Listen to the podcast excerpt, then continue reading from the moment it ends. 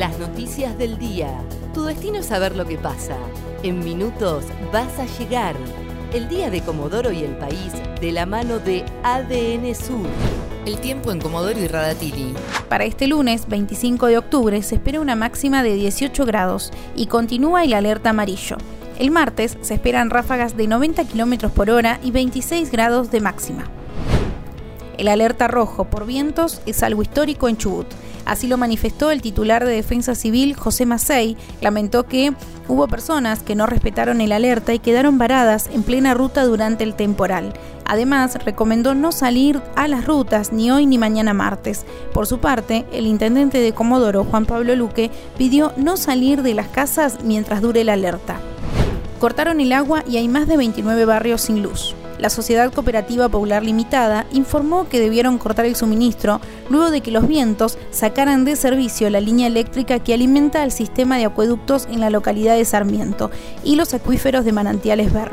Hasta el momento no hay horario de normalización. Además, trabajan para restablecer el servicio eléctrico en más de 20 barrios de Comodoro.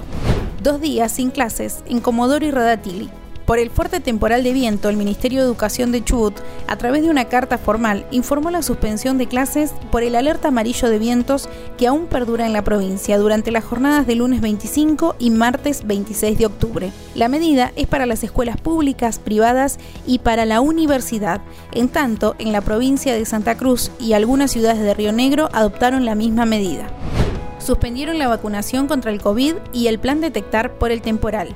Así lo anunció el área programática sur a raíz del alerta meteorológico y los cortes de electricidad prolongados en la ciudad. Según detallaron, los turnos que se habían otorgado se reprogramarán para el sábado en el mismo horario. Por su parte, en Radatili, la jornada se realizará tal y como estaba programada hubo 460 reclamos en Comodoro, de los cuales 158 fueron por voladuras de techos. Así lo explicó Ricardo Gaitán, secretario de Gobierno del municipio de Comodoro Rivadavia, quien informó que hasta las 8 y media del domingo hubo que asistir a 460 familias, pero aclaró que no hubo que realizar evacuaciones. Además resaltó que trabajan 180 personas en las calles de la ciudad. El tiempo en Comodoro y Radatili. Para este lunes 25 de octubre se espera una máxima de 18 grados y continúa el alerta amarillo. El martes se esperan ráfagas de 90 km por hora y 26 grados de máxima. ADN Sur, tu portal de noticias, www.adnsur.com.ar